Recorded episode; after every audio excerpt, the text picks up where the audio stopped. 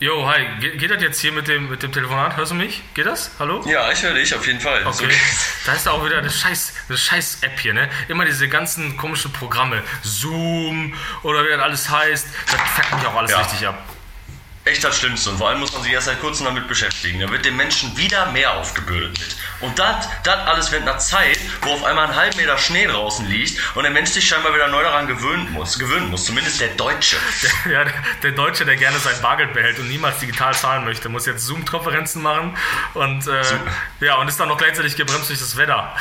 Wäre das richtig ja, schlimm? Und zwar richtig gebremst durch das Wetter, als ob das noch nie passiert wäre. Als ob das nicht passiert wäre. Die Wetterdienste, die waren richtig gewappnet, ne? Aber die doch, haben richtig gute Arbeit gemacht. Aber ist doch wirklich so, oder? Ist doch wirklich so. Wann hat es das letzte Mal hier bei uns in der Gegend so geschneit?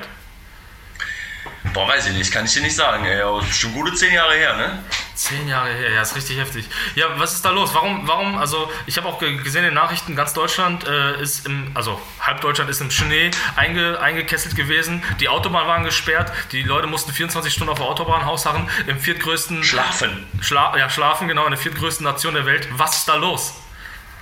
Ey, keine Ahnung. Scheinbar hat man einfach aufgrund des Klimawandels oder warum auch immer, sei mal dahingestellt, nicht mehr damit gerechnet, dass sowas passieren könnte und man war nicht darauf vorbereitet. Ähm, vorher gab es Tage äh, im Januar, da waren irgendwie gerade mal, keine Ahnung, 5, 6 Grad und ich habe Streufahrzeuge gesehen, die Salz gestreut haben. Dann dachte ich mir so, ja, die wollen bestimmt ihr Salz einfach auch mal loswerden. So, weißt du, können die ja nicht für immer in, so im Salzlager liegen lassen und dann kommt wirklich was und dann war vielleicht am Ende kein Salz mehr da oder man hatte nicht genügend Arbeitskräfte und äh, ich weiß es nicht, aber es war, es war schon irgendwie wild, ne? Also drei, vier Tage standen die Autobahnen teilweise still. Ja. Er hat es nicht geschafft, die Autobahn zu räumen. Und wenn der Deutsche kein Auto fahren kann, da wird er aber richtig böse. Ja, ja. Da wird er aber richtig böse, das kann ich dir sagen. Ja, ja, natürlich. Irgendwie muss man ja zum, zum Penny nebenan sich die Currywurst kaufen, ne? die man zu Hause macht. Ja, aber, Penny, bei Penny. Aber du hast wirklich recht. Also es ist wirklich so, in Deutschland ist es immer so, es scheitert dann immer an irgendwelchen Ressourcen. Irgendwelche Mitarbeiter, die krank sind oder so. Ne? Und jetzt, ich sag mal, nach, nach, der, nach, der, äh, nach der Flüchtlingskrise, die Corona-Krise, jetzt die Schneekrise. So, aber schaffen wir das? Ja, wir schaffen das. Wir sind das Volk der Schaffenden. Ja, die, die äh, Schneekrise ist vielleicht ein bisschen kürzer als die Flüchtlingskrise und die Corona-Krise. Äh, aber ja, du hast recht. Also man fragt sich immer, an welchen Stellen hapert es da. Ne? Also Autobahnen werden nicht geräumt. Gut, sei das eine. Vielleicht hat man viel zu tun, muss vieles räumen. Ähm, die Bahnen fuhren nicht zwei Tage lang. Die fuhren nicht. Als ob die sich nicht irgendwie darauf einstellen könnten, dass es Minusgrade gäbe. So, weißt ja. du? Also ich frage mich immer, da, muss doch in der Vorarbeit irgendwie was schiefgelaufen sein. Ähm, und äh, dann ist das Kind halt im Brunnen gefallen. So, ja, weißt du? ja. ja, die sind immer überrascht. Ne? Das ist ja der ewige Thema mit der Bahn. Ich frage mich immer, wie machen das andere Länder? Wie kriegen das andere Länder hin? Fahren in kalten Ländern, gibt es da keine Züge zum Beispiel? Gibt es keine Züge in kalten Ländern?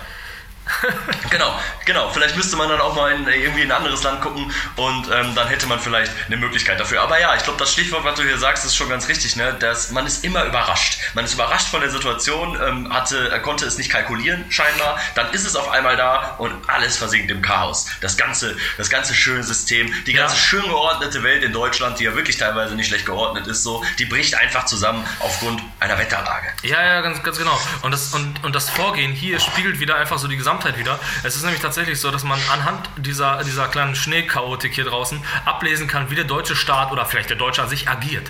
Er hat nämlich ein Problem und dann hofft er einfach, dass es verfliegt. Also das macht man ja in Deutschland erstmal. Man wartet einfach erstmal in der Hoffnung, dass es einfach versiegt. So, weißt du, irgendwie die Flüchtlinge, ja. ach, irgendwann kommen keine mehr nach, die werden schon alle ertrinken. So, ach ja, irgendwann haben ja. wir das Problem einfach nicht mehr.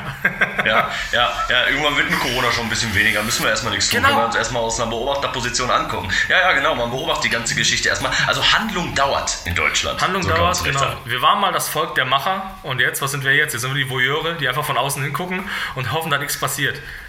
Ja, die, die einfach warten und hoffen, dass irgendwie, keine Ahnung, Gott vom Himmel absteigt und uns den ja. Schnee wegräumt eigenhändig ja. oder mit seinen Laseraugen oder so, keine aber, Ahnung. Aber man muss auch mal sagen, dass viele Krisen, die wir in Deutschland haben, absolut hausgemacht sind. Schauen wir uns mal die ganzen letzten großen Krisen an. Das sind so Krisen, so die kommen, die entstehen im Grunde aus dem Ich des Deutschen. Das, also ich sag mal, das Wort Flüchtlingskrise ist ja nur entstanden, weil es da Leute gibt, die sich darüber ärgern, dass Flüchtlinge ins Land kommen. Also ich persönlich habe keine Krise gespürt. Wie Corona passiert nur wieder, weil irgendwelche Leute sich eingeschränkt fühlen, weil sie eine Maske tragen tragen müssen.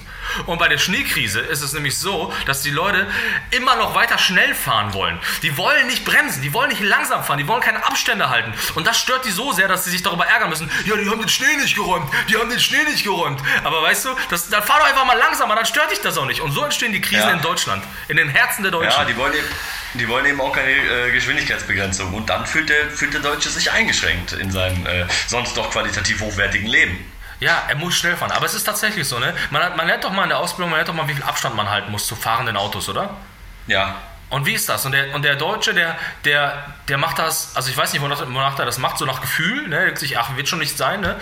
Und wenn dann Schnee ist, dann rückt er noch eher auf, weil er denkt, da kriege ich die Wärme vom, vom vorderen Auto mit noch. Weißt du, dann, dann wird so ein bisschen so meine Scheibe freigeschmolzen, so. Ich weiß jetzt nicht, ob das die Argumentation ist. Oder vielleicht auch bei manchen Menschen ähm, eben halt zu drängeln und jemanden dazu zu nötigen, ja quasi dann doch ein bisschen schneller zu fahren. Auch wenn derjenige sich vielleicht gerade in dem Moment nicht sicher fühlt. Ähm, kann ich dir sagen, finde ich absolut schrecklich. Ich hasse auch mit Leuten im Auto zu fahren, die immer so nah auffahren. Kennst du das, wenn du so auf dem Beifahrersitz sitzt und dann hältst du dich schon so vorne an der Armatur mit beiden Händen Ja, irgendwie ja, fest, weil du denkst so, boah, viel zu nah, ich habe das alles hier nicht unter Kontrolle und so. Und dann hasse ich voll, weil ich immer, ich erkenne ich erkenn den Sinn darin nicht. Und ich glaube, es gibt auch keinen Sinn darin, weil derjenige, Nein. der davor ist, also ich weiß nicht, ich kann dir sagen, ich bin ja auch, ich fahre ja auch ab und an mal Auto. Wenn jemand hinter mir ist und mich drängelt, ne, Ja.